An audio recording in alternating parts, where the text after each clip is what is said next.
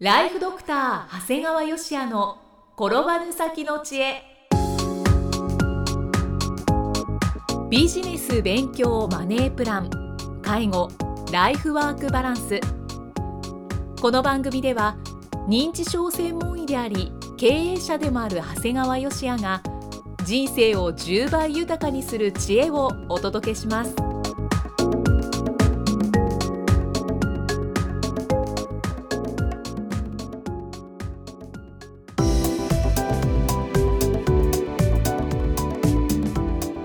ちは、生きみえです。ライフドクター長谷川芳也の転ばぬ先の知恵。長谷川先生、今回もよろしくお願いします。お願いします。今回はどのようなお話でしょうか？今回はねピック病で異常行動はてなっていうことですね。ほうほうほうはい。こう皆さんピック病という病気をご存知でしょうか？名前は聞いたことはあります。ね以前にもこの番組でお話をちょこっとしたことがあるんですが、はい。まあ、難しい言葉で言うと前頭側頭型認知症と言いますと。これ認知症の一つ。なんそうですね。いろいろ認知症がある中の4番目になりますね。うん。頻度的には、えー原因ははっきりわからないんですが脳の中の前頭葉と側頭葉の神経細胞が壊れてくることによっていろいろな症状が出てくる認知症です。うんいろいろな症状っていうのは例えば？初めに現れる症状ははい、他人に配慮することができないだとか、周りの状況にかかわらず思った通りの行動をしてしまうといった性格変化や行動異常であって物忘れではないんですね。物忘れから始まらないんです、そう物忘れがほとんどないもんですからあの認知症とは認識されずに、まあ、単に性格が変わっただけと思われてはい。病気の発見が遅れがちになります。あ。でこれね医者もねあんまりこの病気への認識がないもんですからーはいせっかく受診してもなんか認知症の症状がないために正常と判断されてしまうこともあるんですよね。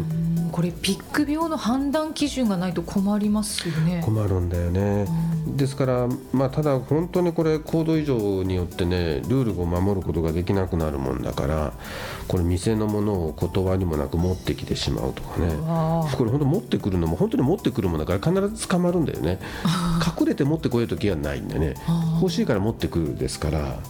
で交通ルールを無視して赤信号を通過してしまうだとか。危ない。あと階段で自分の目の前の女性のお尻があったら触ってしまうだとか。僕の患者さんでは公衆の面前で立ち小便をした人もいましたね、へえんか素直に行動しちゃうんですね。まあ、素直というまあ本当にそうだね。だから周りびっくりだわね。そうですね。だからもう逆にこだわりが異常に強くなって、毎日決まった時間に決まったことをしないともう気が済まないといった症状が起こるんですね。これだから結構家族の負担はすごいんだよね。そうですね。だからなんかいわゆるぼボケている症状ではないんですね。そうなんですね。だから認知症専門外来の印象では10%前後の頻度と言われているんですね。で他の認知症よりも、まあ、割と若い年齢で発病することが多くてはいで65歳未満で発症する若年性認知症の中では、えーいわゆるアルツハイマーだとか血管性認知症について3番目に多い病気なんですね。高齢者の場合はここにレビー小体病が入るんですけど、まあ、若い人の場合は、え3番目になりますね。はいで今まではだいたい70歳頃までに発病すると言われてたんですが最近の印象では結構、まあ、世の中が高齢化しているということもあって70歳以上の発症例もどんどん増えていますね。そうなんですねこれ過去にはねはい公務員の患者さんが万引きをしちゃってはいで本人も自分もよくわからないけど万引きしちゃったって言ってて結局懲戒免職になったんだね。でその後にピック病の診断がついてであのこれはしょうがなかったということで懲戒免職が逃れられたケースがありまして。ね、うんあそうなんですね。だからもう皆さんの周りでもあまりにはい。ちょっと常識外れな変な行動を急に取るようになったら、あの頭に浮かべてほしい病気なんですよね。うんそうですね。で実はそれじゃないかなというのはちょっとおかしな行動を取った人が割と有名人でおられて、でこれ実は東海地方の人には結構大きな事件であって、まあ、これニュースでも全国ニュースでも出てましたので知っておられる方がいるかと思うんですけどちょっと一輝さんこれ紹介していただいていいですか？はいご紹介します、えー、ラジオ番組の生放送中に女性タレントを殴った疑いで愛知県警千種署は平成28年6月30日タレントの宮地幸雄容疑者67歳を傷害容疑で逮捕した。逮捕容疑は27日午後2時55分ごろ名古屋市内にある東海ラジオのスタジオ内で共演する女性タレント神野美恵さん50歳の唇をマイクで殴ったり左膝を数回蹴るなどして全治10日間の傷害を負わせたとしている。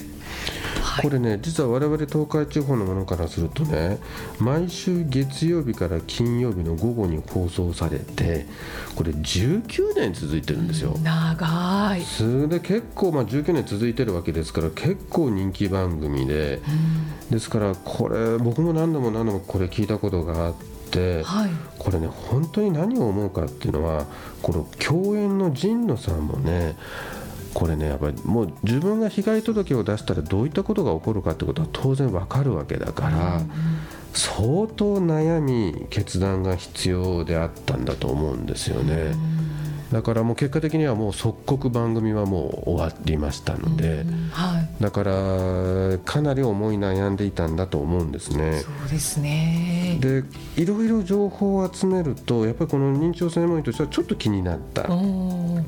先ほどお話ししたようにピック病の年齢とぴったり合うんですよね、はい、宮地幸雄さんは67歳。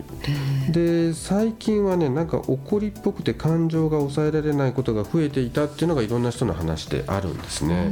でこれ番組の中で視聴者が気が付いた点もあるし、えー、番組関係者もそのことを言ってるんですよね。だから本当にこれでもしかしてビッグ病じゃないの？ってで実際にね事件が起こった番組もこれ今フェイスブックとかでも出てますので聞いてたんですが、はい、これとても公共の電波でねこんなことを言動するのかなっていうふうに思うぐらいで。本当にこれいわゆるビッグ病の反社会的行動と疑ってしまうんですよね。生放送中にあれはないですよね。ないんですよね。で僕はよくこの外来なんかでもビッグ病を疑った際はね DVD で映画「私の人生」これ私の道って読み方するんだけど、はい、私の道我が命の単語っていうのをお貸ししてます。この映画はね結果結局映画としてはそんなにむちゃくちゃ売れたわけじゃないんだけど、はい、精神科医の和田秀樹さんが監督されていてピック病が本当に分かりやすく描かれてるんですね。じゃあこれピック病の疑いがある方に見てもらうんですそうそうそれでどうですか？って言うと大体「ああうちの通りです」とか逆にこんなふうになっていくんだって覚悟がついたりだとかね。これ映画の中ではこう患者さんが引き起こすそれこそ痴漢行為だとか暴力だとか万引き行為がもう家族を苦しめるんですね。ご覧になったご家族もピック病がとても理解できたっていうふうに納得されるんですよね。だからぜひこう宮地さんの周囲の方にもねこの DVD ご覧いただければいいなと思いました、うん、そうですね。これもちろんね映画としてもとっても面白いです。見てみます。ぜひ。はい。あのこういうピック病の話って講演でもされてるんですか、うん、そうですね。あの僕は認知症の講演ではこう認知症の代表的原因疾患であるアルツハイマー型認知症だとか血管性認知症レビー小体型認知症に加えてこのピック病の話は必ずさせていただくんですよ、はい、ただねなんか知らないんだけど専門外のドクターだとか看護師さんの反応はね、いまいちなんでね、はてなはてなはてなみたいな。知らないってこと？知らないしなんか自分たちとは関係ないし実際そんな病気の患者さん見たことないよっていう雰囲気が伝わってくるんだよね。じゃあなんか興味が持てないみたいな感じ？いや要するに知らないものは知らないんだよねだから実際ねピック病の患者さんが医療機関を自主的に受診するなんてことはまずないし、で家族が何とかと言っても拒否がむちゃくちゃ強いんだよね。そうなんですねで仮に受診してもこうピック病を理解しないお医者さんの中には患者さんと喧嘩しちゃう人までいるわけですよ。だからあまりにもハードルが高すぎてしまって、はいはい、ただあるいわゆる僕は定期的に民生委員さんの前でピック病の話をするんですが、は反応が全然違う。い、民生委員さん。講演後も私の担当のこの方もピック病ではという質問が相次ぎますよね。ああそうなんですね。ピック病ってね要するに近所で評判な変な人なんですよ、うーん。はい。例えば僕の患者さんなんかだと近所の方が丹精込めて作った花をね全部持ってきちゃうんですよ。むしっちゃうってことですか？で持ってきても持ってっちゃう。ほら怒るわね近所の人で、はい。もう誰々さんやめてくださいって言うとね。何やってんですか？むちゃくちゃ憎たらしくってもう抗議もしても悪びれもせず知らん顔。でその態度もすごい憎たらしいんだよね。だからさっきそのドクターによってはこう患者さんと喧嘩しちゃうっていうのも僕でも思うもん。ピック病って分かっても憎たらしいと思うもんねだからもうそれのことを知らなかったらなんだこいつってことで喧嘩するドクターもいる。なんかピック病って厄介ですね。むちゃくちゃ厄介。だからその近所の中では評判、まあ、あの人と変わってる。もうもう関わるのやめっていう感じになってるんやね。はい。でそういう人が近所にいて困ると近所の人はどうするかっていうと医療機関に受診しろなんてまず言わないから近所の方はもう近所の誰々さん困ってるんですよ。民生委員さんなんとかしてくださいよって民生委員さんのとこ行くんですよご相談に。そうだから結局ピック病で困ってる人たちの相談先はみんな民生委員さん。民生委員さん。お疲れ様です。そうなんです。だから医療機関に代わって民生委員さんが対応してくれるんですね。ただねいろいろ話を聞くと、はい。この苦労は相当なもんやね。これ何しろはい。ピック病の方は反社会的行動を繰り返し他人への配慮などはできないのですから。てんてんてんてん。これは悪化はしていくんですよね？はい。だからもっと激しくなるってことですか、で本当にひどくなると強制的に精神科入院になってきますね。ただこの精神科入院さえもさせることが相当難しいんですがでもきっとこの番組を聞いてる人たちの中でああうちの近所にもいるって思ってる人は絶対いらっしゃると思いますもうこれ講演でもみんな納得されますからね。じゃあこれまあ民生委員さんが対応してくださってで、まあ、あのうまいこと言って治療ってなると、まあ、薬の治療とかで落ち着いていくんですかね。飲んでくれればね。あのうわ大変。一番大変かもしれない。ピク病は一番大変ですね。あーはい、だからまず受診をして入院をさせてしまえばなんとかなりますけどそうでないとなかなか大変よっぽど弱っていくのを待つしかないかな。ただこういう病気がまずあるってことを知っていただくのは大事だと思いますね。あそうですね。はい。ありがとうございました。ありがとうございましたえーでは最後に長谷川先生のもう一つの番組をご紹介いたします。タイトルは診療より簡単ドクターによるドクターのための正しい医療経営の勧めで医療法人ブレイングループが実践し構築した医療経営の方法を余すことなくお伝えしています。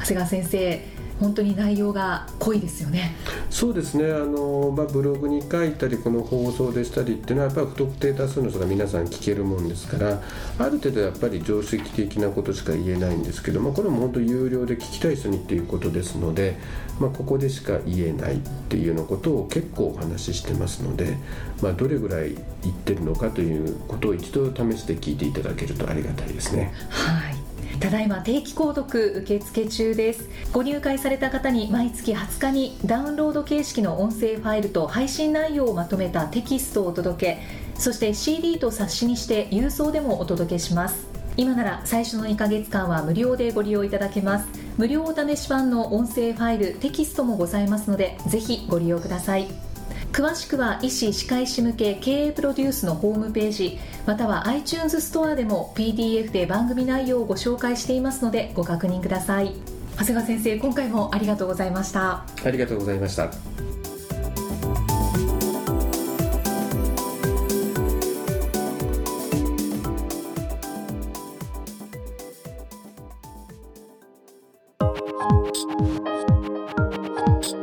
今日の放送はいかがでしたか？番組ではご感想や長谷川よしあへのご質問をお待ちしています。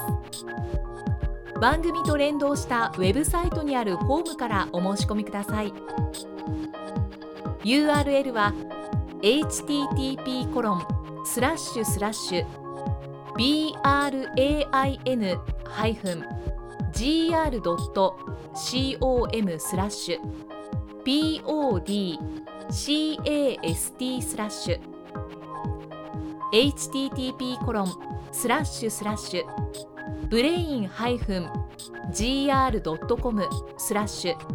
ポッドキャストスラッシュです。それではまたお耳にかかりましょう。この番組は提供ライフドクター長谷川芳也。プロデュースキクタスナレーションは生きみえによりお送りいたしました。